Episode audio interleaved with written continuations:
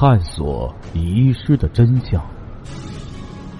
这里是《刑事案件奇闻录》，我是欢喜杰生。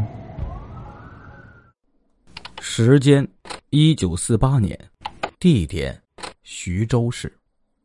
案件进程：常子和是陆白丽在俏春院时关系最好的姐妹，两人拜过把子。陆白丽是姐，常子和为妹。即便如此，陆白丽离开俏春院后，两人也没见过面、通过信，因为这行业有个规矩：姑娘从良后是不能再跟以前的姐妹联系的，实在有事也得通过劳保转告。不过，常子和却是知晓陆白丽在徐州的住址的。接下来继续为您解密《刑事案件奇闻录》第四十四号档案：粉碎特别行动。第十二集。常子和是徐州睢宁人士，自幼父母双亡，跟着叔父长大。十六岁那年呢，石永三张罗俏春院时啊，前往江苏安徽交界地物色姑娘，在睢宁物色到了常子和。当时有两个选择：一是买断，像陆白丽那样；一是雇佣，按营业额比例分成。常子和选择了后者，所以常子和算是自由身。他去南京还是其婶婶陪同前往的。雇佣性质的妓女是允许家人前去看望的。其叔叔婶婶此后每年都去南京看他一次。常子和也可以请假回老家探亲，不过他觉得自己干了这一行无颜面在家乡露面，所以一次也没回去过。陆白丽赎身离开时。常子和曾托他给叔婶一家带些钱物，陆白丽去了睢宁，把自己在徐州的地址留给了常家。那天呢，朱明道去打听陆白丽的地址，常子和等几个跟他相熟的妓女讹了他一顿饭钱之后，把其实已在徐州市内打工的叔婶的地址抄给了他，让他前往询问即可。石永三听常子和如此这般一讲，就让他把他叔父的地址也抄了一份给张敬祖。吃过饭后，张敬祖给石永三留下一些药丸，又开了几个方子，主其在不同节气服用。然后跟柴国柱会合，两人商量下来啊，为稳妥起见。把常子和叔父的地址，按照组织上交代的联系方式寄给了南京地下党交通站。两人回到徐州时，专案组已经接到了南京地下党通过华东局社会部转来的密电，遂开始对常子和叔父常一兴展开调查。常一兴原是睢宁县的一个木匠。去年被一个睢宁籍的棺材店老板邀至徐州打工，就在该老板开的棺材店的工厂里，领着七八个木工学徒制作棺材，挣的工钱比在睢宁做零工多。于是就把老婆孩子也都接到徐州，在马世恒租了两间草房安顿下来。侦查员对常一星以及他的东家初步了解下来。发现他并无历史劣迹，乃是本分百姓。专案组派侦查员汤明、司志远前往拜访常一星，向其了解南京是否有人来找过他。常一星说：“呀，有一位自称李林的先生，十二月三日来过他家，说是常子和的朋友，带来了南京板鸭、香肚和给孩子的文具、零食等，说是常子和托他捎的。”常一星夫妇要留他吃饭，对方谢绝了，说想打听陆白丽的住址。常一星就把地址抄给他了。侦查员问了那人的年龄、相貌，跟鲁一鸣所说的朱明道相符。任秋成把调查结果电告唐进时时，唐局长正在听取张敬祖、柴国柱两人南京之行的汇报，于是就问张敬祖。是否听常子和说过，他买了东西托朱明道带给叔父？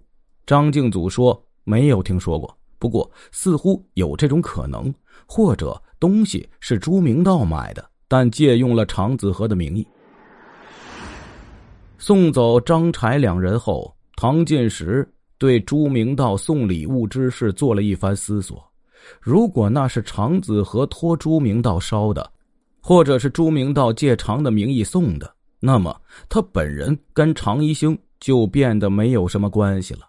这似乎不合特务活动的常情啊！像朱明道这种远赴敌后的特务，都希望在当地建立关系，以便于之后的活动和掩护。所以，他给常一星的礼物不应当仅仅是以常子和的名义送的，还要有他自己的一份。朱明道那天去拜访时，自己送了礼物没有呢？唐进时当即指令任秋成再派侦查员去向常一星调查。次日，十二月十八日上午，任秋成叫上汤明、司志远二访常一星，了解下来，诚如唐进时所估料的。常一星说：“呀，李先生那天还送了两大盒花糕，说是给孩子吃的。客气的说。”粗货呀，不成敬意。云云，那显然是他送的礼物啊。花糕在徐州通常叫做白果糕，是一种特色糕点，用小麦粉、糯米粉、核桃、花生、瓜子、杏仁，还有果脯，加上芝麻油、白糖制成。当地有不少制作白果糕的作坊，其中上合记制作的白果糕最为出名。不论春夏秋冬，都可以在常温下保存半年以上，不走油、不干燥、不霉不坏，保持原味这在没有防腐剂的当时，确实是一个难以企及的绝活了。可是上合记却做到了。上合记制作的白果糕都压上代表一年十二个月的月花作为生产日期，故又称花糕。尽管当时没有保护知识产权的说法。可全市其他店铺作坊都没有人冒用花糕的称谓，因为除了上合记之外，其他作坊制作出来的白果糕只能保存一两个月。如果冒用的话，只怕偷鸡不成蚀把米，反倒砸了自己的牌子。上合记花糕质量好，价格肯定比别家的贵。那么大盒是什么概念呢？该店花糕的包装盒一共有十种规格。大盒是最大的一种，每盒售价大洋四元八角。朱明道一送就是两大盒，这在当时算是一份重礼了。上合记方面肯定会留下深刻印象，毕竟一年到头也没有几个人买大荷花糕啊。任求成等人离开棺材店后，直奔上合记。果然，上合记的老板还记得这笔买卖，那位主顾他也认识。就是与上合记一街之隔的同德兴漆器店老板钱正行。当晚，专案组拘捕了钱正行，连夜讯问。钱供出了朱明道及其属下四名保密局特遣行动组成员的藏身地点：千里巷同德兴漆器店一号仓库。唐进时随即联系解放军部队，派员随同专案组一起前往，把这五名特务一网打尽。朱明道、刘江、邱水明、胡水富、贾雨点五名特务供认，他们奉保密局之命潜入徐州，准备暗杀中共党政军领导。五人中，朱明道最先抵达，基于保密局潜伏特务钱振行取得联系。先落脚于钱的漆器店，后又转移到老相好陆白丽那里。十二月十日，其余四名特务抵达徐州，钱振行设宴接风，朱明道当然必须出席。当晚就没回陆白丽处。谁知次日晚上过去时，陆白丽告诉他皮箱失窃了，朱明道只得将陆白丽灭口。之前他已经从陆白丽那里得知段子善白天曾来过，就决定让段子善当替罪羊。专案组发现陆白丽的尸体后，朱明道便指派特务邱水明跟踪段子善，伺机把那个装着子弹的信封塞进了段子善的口袋里。因为皮箱失窃，特遣小组只好暂缓行动。由钱振行指派漆器店伙计前往南京，向保密局设置的保密信箱投寄联络函。这几天，他们一直在等候南京的消息。